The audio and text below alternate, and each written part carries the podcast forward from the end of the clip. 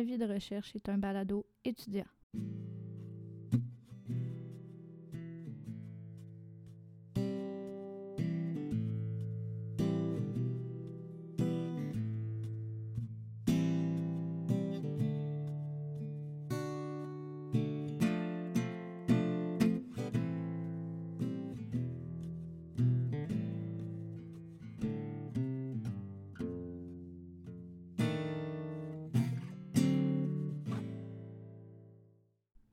Bonjour à tous, bienvenue sur Avis de recherche, ton balado de crime véritable. Et aujourd'hui, on se penche sur la disparition de Mélissa Blais. Tout d'abord, avant de commencer, j'aimerais dire un gros, gros merci à tous ceux qui m'écoutent, euh, à tous ceux qui me suivent sur mon, sur mon Instagram, sur l'Instagram du balado, euh, parce que mon projet a été choisi euh, pour aller aux régionaux dans le défi Aux entreprendre, parce qu'à la base, ça partait de ça, du défi Aux entreprendre pour mon école. Donc, j'aimerais remercier tous ceux qui m'écoutent en ce moment et qui m'ont écouté dans les précédents épisodes. Donc, comme je disais, on aborde la disparition irrésolue de Mélissa Blais. Si vous ne connaissez pas l'affaire, honnêtement, je ne sais pas trop quoi vous dire concernant ça parce qu'il y a eu un temps où c'était partout dans les médias, autant conventionnels que non conventionnels. Euh, c'était partout dans les médias au Québec euh, en 2017. Euh, puis même en 2018, en 2019, on en parlait encore. Puis même en 2021, on en parle encore. cette affaire-là fait jaser encore beaucoup. Puis encore une fois, ça c'est dans le cadre de mon deuxième épisode sur euh, les disparus euh, de Mauricie. Donc c'est parti. Premièrement, j'ai le goût qu'on fasse un petit tour d'horizon concernant son cas. Donc Mélissa Blais, une jeune maman de 34 ans à l'époque, en 2017, la soirée du 1er novembre va euh, se disputer, se chamoyer un peu avec euh, son copain actuel. Je sais pas si on peut dire ça encore, son copain actuel, parce qu'au moment où on se parle, comme je disais, elle est portée disparue, mais en tout cas, elle s'est disputée avec son copain. Puis elle a décidé d'aller prendre l'air, puis d'aller faire la tournée des bords dans le coin de Louisville. Euh, puis la raison de cette dispute-là, en fait, c'est que il y a beaucoup d'événements qui se passaient dans sa vie à ce moment-là, dont un déménagement. Sur le plan amoureux, ça allait super bien. Sur le plan de sa vie de maman, ça allait super bien aussi. Mais ce qu'il faut savoir, c'est que Mélissa Blais, c'était une grande fumeuse. Donc, euh, elle est passée de je fume un paquet par jour à je ne fume plus du tout. Donc, euh, ça, tu as des symptômes de sevrage normalement qui s'apparentent à ça. Pour ceux qui ne s'y connaissent pas trop, quand tu es dépendant de quelque chose, tu as toujours des symptômes de sevrage quand tu arrêtes. Puis arrêter de fumer, euh, ben, les symptômes de sevrage, ça peut être entre autres des maux de tête, euh, de l'irritabilité. Donc, euh, c'est pour ça qu'elle subissait beaucoup de pression parce qu'en même temps, il y avait un déménagement en cours. elle s'apprêtait à déménager à Yamachiche avec son nouveau conjoint. puis, en tout cas, tout allait bien dans sa vie. Puis, elle semblait partie sur une bonne lancée pour aller vers une vie plus rangée avec ses enfants. Donc, euh, vraiment, il n'y avait rien à déceler là concernant ça, seulement le fait qu'elle avait arrêté de fumer puis était un peu irritable. C'est tout ce qu'il y a à dire concernant ça. Donc, euh, de la nuit du 1er novembre au 2 novembre 2017, après la dispute, elle va décider d'aller prendre l'air et d'aller jouer au poker avec des amis. Euh, le 2 novembre, vers 2 heures du matin, son cellulaire émet un dernier signal avant de s'évanouir dans la nature. Puis à cette même date, euh, la disparition sera reportée par son conjoint, François. Mélissa, elle avait écrit à sa gérante parce qu'elle travaillait euh, dans un bar, euh, puis elle avait texté à sa, à sa gérante pour lui dire By the way, je rentre à job demain.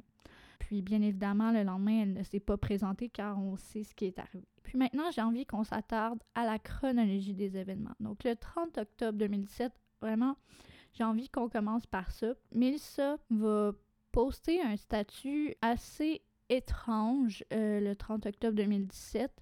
Euh, c'est très bizarre comme statut, je vais vous le lire. C'était sur une, série de crimes véritables. Euh, puis le statut disait juste, il y en a qui peuvent aller voir où c'est mon tour bientôt. Puis après sa dispersion, ce qui est ressorti beaucoup, c'est le bout de phrase c'est mon tour bientôt. Des gens qui, ont pensé que c'était un appel à l'aide, peut-être. Il y, a des gens qui sont mis à interpréter ça vraiment comme si c'était un appel à l'aide. Moi, honnêtement, j'ai pas envie de donner mon opinion par rapport à ça parce que je trouve que c'est assez controversé. Puis on part juste d'un statut Facebook, ça peut être interprété n'importe comment. Aujourd'hui, les réseaux sociaux, tout ça, tout peut être interprété d'une façon ou d'une autre selon la personne.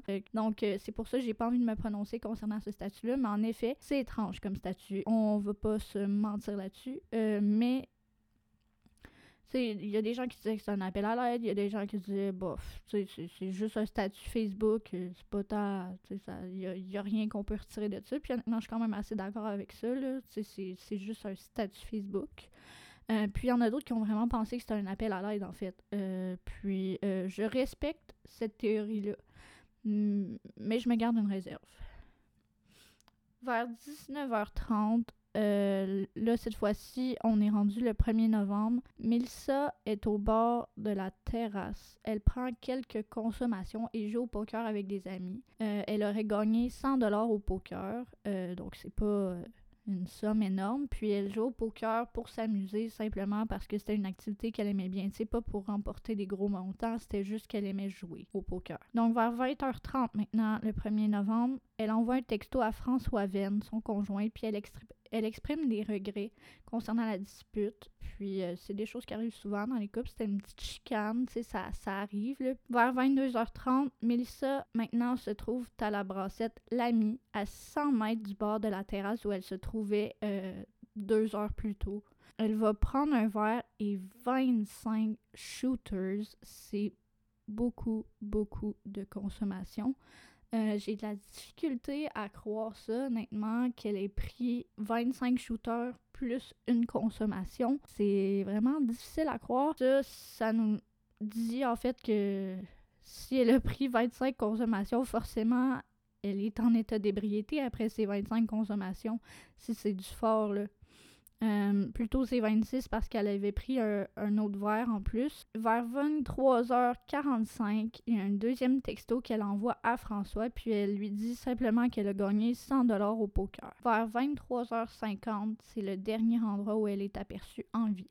Elle se trouve à ce moment-là au bord des 2D. Elle prend encore de l'alcool. Bord, il reste un client, le gérant et une serveuse. Mélissa est en état d'ébriété sévère, puis euh, le gérant lui offre de la porter chez elle parce que clairement elle n'est pas en état de conduire sa voiture. Mais elle va décliner l'offre. Vers 1h10, il y a un statut Facebook très étrange qu'elle a fait sur Facebook. Puis je vais, je vais vous le dire, je vais vous le résumer.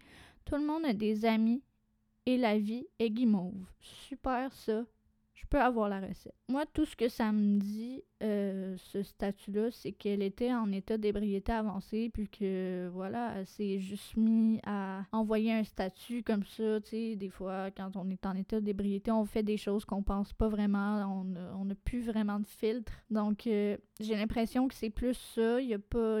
Encore là, je peux pas dire avec... Euh, je peux pas affirmer que c'est un appel à l'aide encore. Il y a des gens qui pensaient que c'était ça. Euh, honnêtement, moi, je pense juste qu'elle était en état d'ébriété, puis elle a mis un statut comme ça, un peu, un peu pompette. Vers 2h10, elle quitte le bord des 2D à pied. Elle va tourner à droite, puis euh, c'est la dernière fois, en fait, qu'on va l'avoir vue marcher.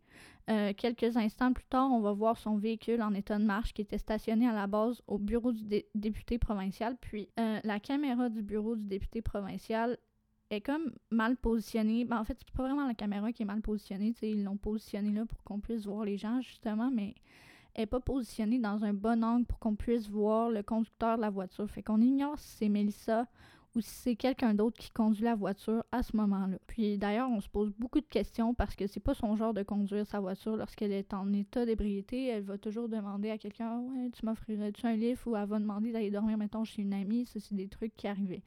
Puis au départ, c'est ça que, François Venn va penser. S'est ah, pendant, pendant la nuit, il va se dire Ah, peut-être partir chez une amie. Tu sais, des fois, ça arrive. Euh, voilà. C'était, c'était, c'était, c'était ça, en gros. Vers 2h15, c'est vraiment le dernier moment où son téléphone émet un signal. Euh, puis vers 3h, Melissa n'est toujours pas rentrée. Euh, puis le matin, François Venn va commencer vraiment à s'inquiéter. L'après-midi du 2 novembre, 16h, François Venn va décider de reporter sa disparition au service de police parce qu'il est vraiment, vraiment inquiet. Ça se comprend vraiment. Puis sinon, euh, tout de suite, on a commencé les recherches. Ça a été pris au sérieux. Ça n'a pas été classé comme étant une fugue pendant super longtemps. Au début, on pensait peut-être à la thèse de l'accident. Euh, en tout cas, on verra ça plus tard. Là. Mais sinon, concernant les recherches, euh, il y a eu beaucoup de déploiements dans, dans ces recherches-là, mais ça a été des recherches qui ont été principalement faites par les bénévoles. Oui, il y a eu la SQ un peu, mais principalement faites par les bénévoles parce que on n'avait pas de point de départ sur où chercher. sais, on ne savait pas exactement où elle avait disparu.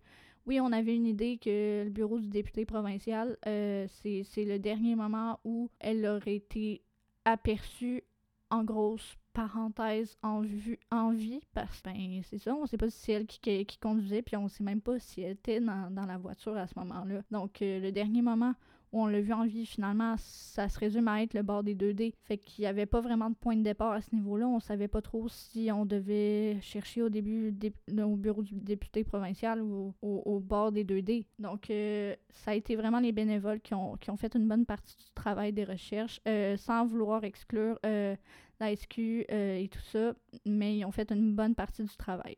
Donc, euh, la petite rivière du Loup a été fouillée plusieurs fois par des pêcheurs et des plongeurs, puis Louisville a été fouillée de fond en comble, entre autres, avec les puis les alentours euh, des bords que Melissa a fréquentés, donc le bord des 2D, euh, la terrasse, la brassette l'ami. Ça, ça a été les trois endroits qu'on a beaucoup fouillés. Il y a également la route 138 qui a été fouillée.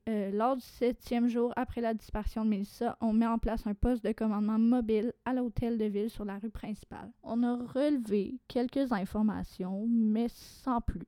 C'était pas de quoi de extrêmement pertinent pour que ça sorte dans les médias, en tout cas de ce que j'ai vu. Puis généralement, c'est quand on met un poste de commandement mobile, c'est rare qu'on va trouver des informations qui vont ressortir dans les médias. En tout cas, dans mes recherches, quand j'ai fait mes recherches sur le sujet, il n'y avait rien qui, que je pouvais analyser qui, ressortait en fait du poste de commandement mobile. Sans oublier, bien évidemment, les deux fouilles qui ont lieu dans la rivière Saint-Maurice afin euh, d'essayer de trouver euh, des traces probablement de, de, sa voiture ou des éléments de preuve parce que les plongeurs, quand ils sont allés, ils ont dit qu'ils ont remarqué des formes dans l'eau. Les plongeurs, quand, euh, mettons, c'est sombre, ils sont capables de voir certaines formes, mais ils sont pas nécessairement capables de voir euh, exactement c'est quoi l'objet en question.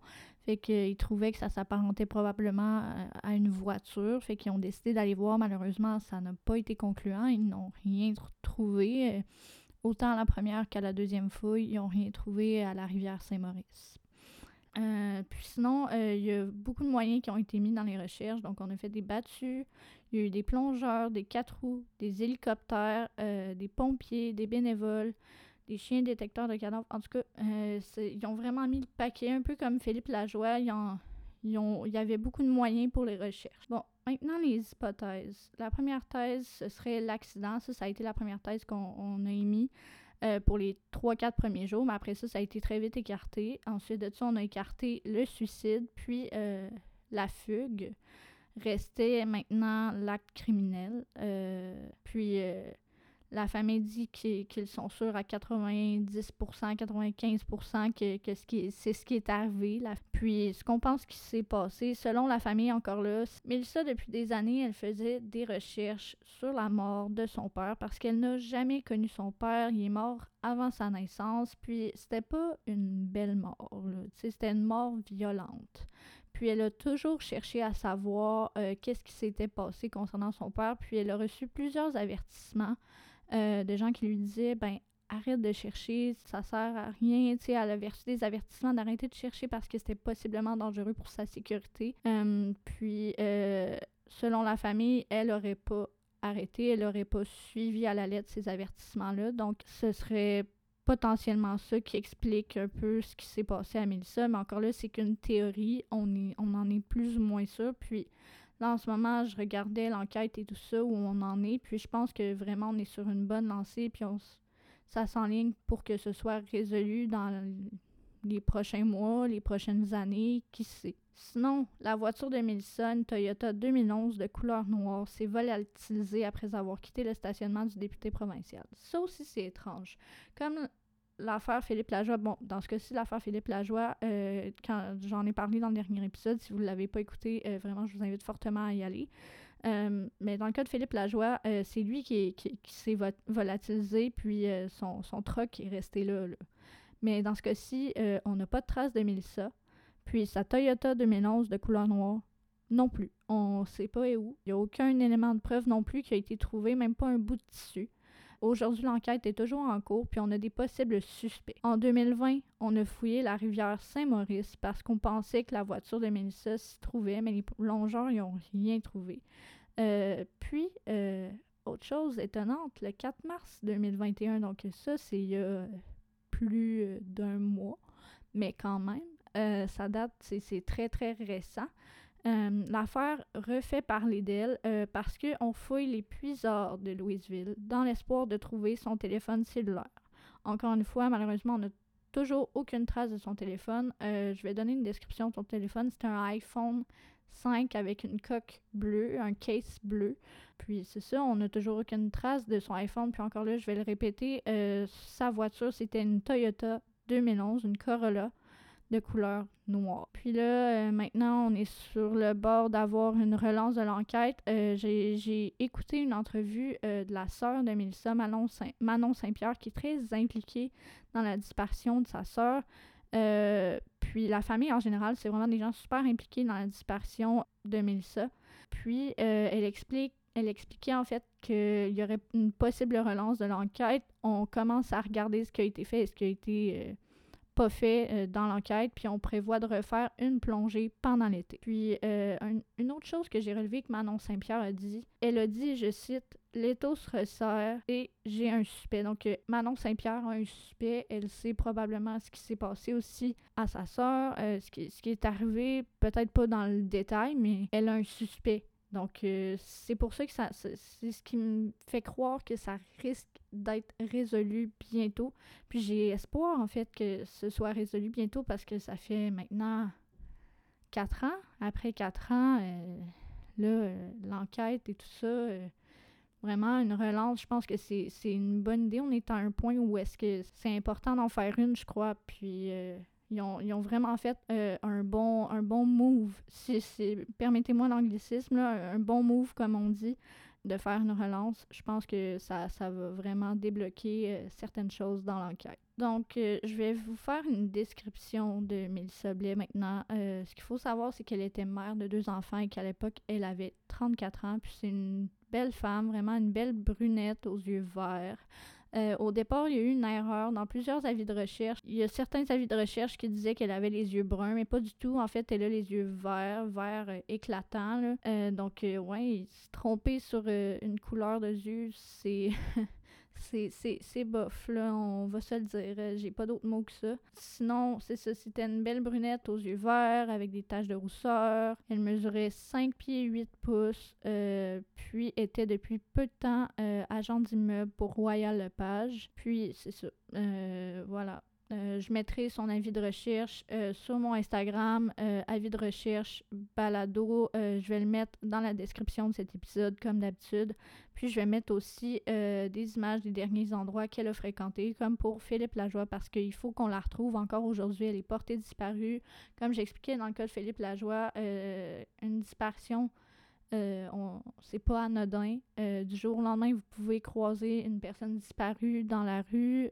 par exemple, c'est un exemple que je donne comme ça encore. Vous pouvez croiser cette personne-là sans savoir qu'elle est disparue carrément. Donc, euh, c'est pourquoi je trouve important aujourd'hui de vous transmettre ces informations-là parce qu'encore aujourd'hui, elle est portée disparue. C'est sûr, là, l'enquête avance encore puis est encore en cours. Euh, c'est assez actif comme dossier.